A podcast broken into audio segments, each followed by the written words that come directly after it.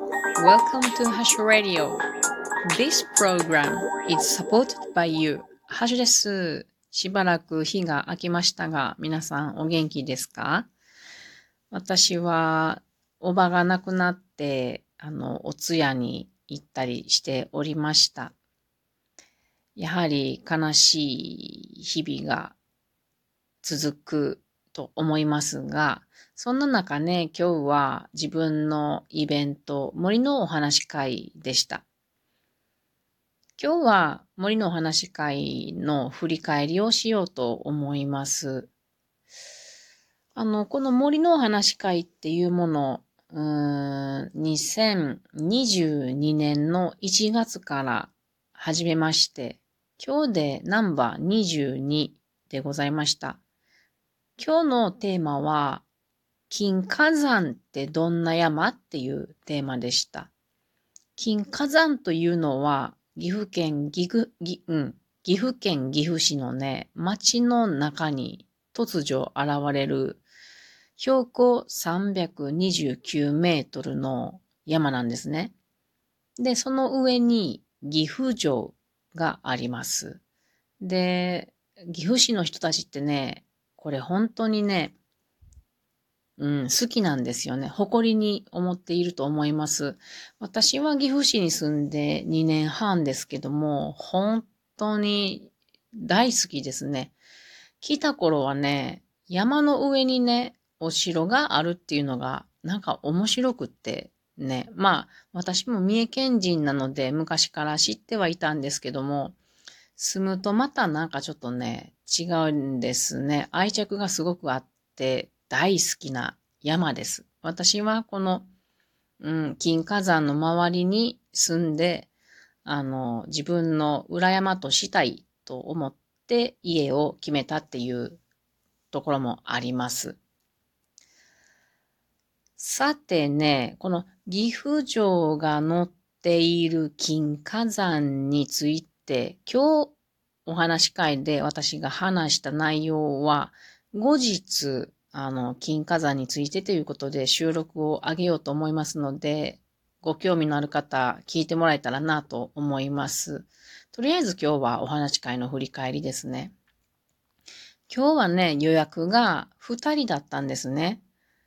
で、あの、私今日すごく大切なことを学びましたというか、改めて思わさせられたんですけれども、予約は2人だったんですけど、会場で私が待っていると、予約してない人がね、まあ常連さんなんですけども、ふらりっとね、1人、2人、3人もやってきてくれたんですよね。私ね、平静な顔っていうのかな。普通の顔してましたけども、心の中は本当に感動していました。だって、わざわざお話し会に来てくれるなんてことないですよ。来てくれたっていうのは、ここに面白みを感じているとか、それから楽しいであるとか、なんかこう自分が行ける居場所であるなって思ってくれているっていうことじゃないですか？そんなことってなかなかないんですよ。私本当に嬉しかったんですよね。なので、今日は5人も来てくれたわけなんで、こんな人たちがいてくれる限り、私は続けたいなって強く心に思いました。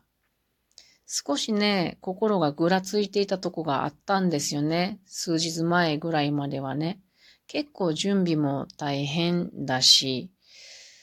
まあ、人が少ないとちょっと赤字になったりすることもあるんでね。でも、あの、そんな弱い心は良くないなって思ってね。その、数日前に。そもそも自分がこれは自分のためにやること、森林インストラクターとして自分の糧になるんだから勉強して、で、それが毎月一つずつ増えていくんだからっていうことで始めたことなので、やはり基本に立ち返って自分のためである。で、そこに楽しみを見つけて来てくださる方がいるのであれば、それはなおさらありがたいことであるっていう考え方でやっていきたいなと思います。3年目も続けていきたいなと強く思っております。やっぱりね、人が来てくれるっていうのはとても心強いものがありますね。さて、えー、今日のお話し会の進め方ですけれども、大切にしていることは、みんなのお話を聞くっていうことです。最初に参加者の人のその日のテーマにまつわる話を聞くようにしております。ここ結構時間をたっぷり取ります。なので今日は参加者の方5人ですけども、その、それぞれの人の金火山にまつわる話をしてもらったんですね。すごく面白かったです。やっぱり自分が勉強したこと以外の、うん、人々の口から出てくる話っていうのはとても魅力的ですね。例えばね、あの、うん、金火山といえば、つぶらじという木が有名なんですね。これは岐阜市の木でもありますけども、そのつぶらじの、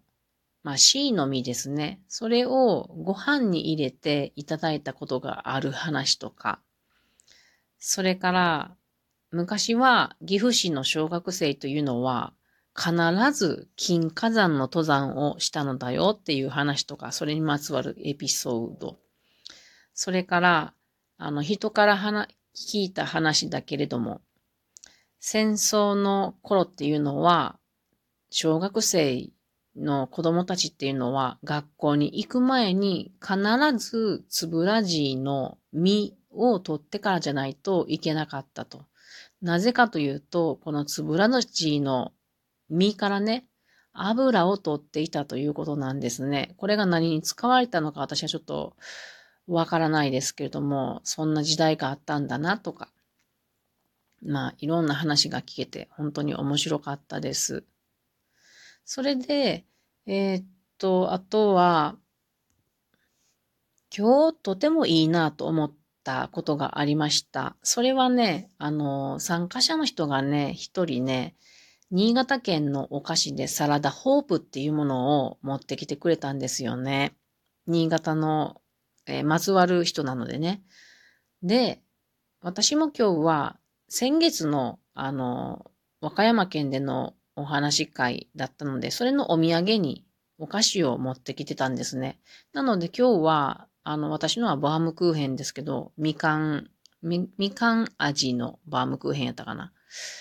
それとサラダホープをこう食べながらね、みんなでそのお話会をしたんですよ。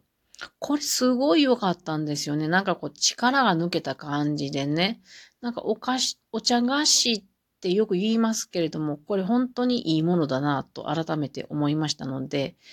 何かね、あの、まあ、毎回は無理やと思いますけど、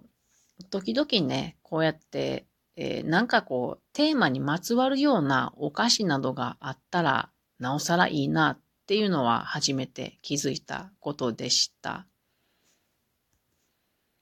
それから、今回はみんなでね、あの、二つの机をくっつけてその周りに座ったんですけど、テーブルの上にね、金火山っていうのは、あの、チャートの石でできてるんですね。なので、ちょっとこの金火山に行って、チャートの石、サンプルとしていくつか持ってきたんで、それを置いていたり、あと、つぶらじの実とか葉っぱなども、こう真ん中に置いてたんですね。で、この実際に実物を目の前にしつつっていうのはすごく良かったなと思います。チャートっていうのは、放散虫っていう、まあ、プランクトン、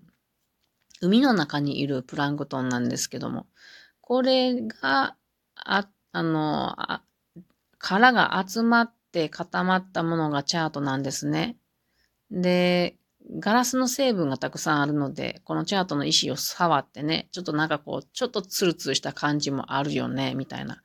感じで、えそれからつぶらじもね、私が一生懸命説明している間に皆さんがいつの間にかね、なんかつぶらじ食べてたんですよね。ちょっとすごい面白かったです。なので、あ、じゃあ、つぶらじを試食する時間にしましょうか、みたいな感じになったり。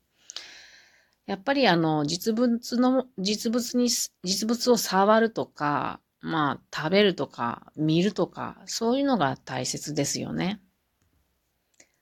今回は、この岐阜市のシンボルである金火山、それから私も大好きでしょっちゅう登りに行く金火山について、自分が勉強してね、深く知ることができたことは、とても良かったなと思います。私の財産になったし、それを皆さんにも今日ね、岐阜市民の皆さんやからね、あの、深く知ってもらえたのがとても良かったなと思います。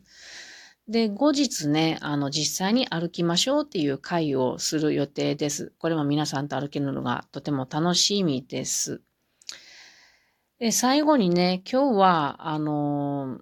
まあ、この敷地の外にね、カツラ並木立派なのがあるんですね。なので今、カツラの葉っぱが黄色くなっていて、応用シーズンなので、貝の後はカツラ並木をゆっくり歩いてね、香りとか色し、色を楽しみたかったので、そうしました。これもすごく楽しい夜となりました。来月はテーマとしては、あけびのつるで小物作りとなっております。あけびつるの不思議などに触れながらちょっとした小物を作ろうと思っております。というわけで今日は、えー、森のおお話会ナンバー22の振り返りでした。反省点もいっぱいありますけれども、今度改善して取り組みたいと思います。とてもやる気です。それでは皆さんまたね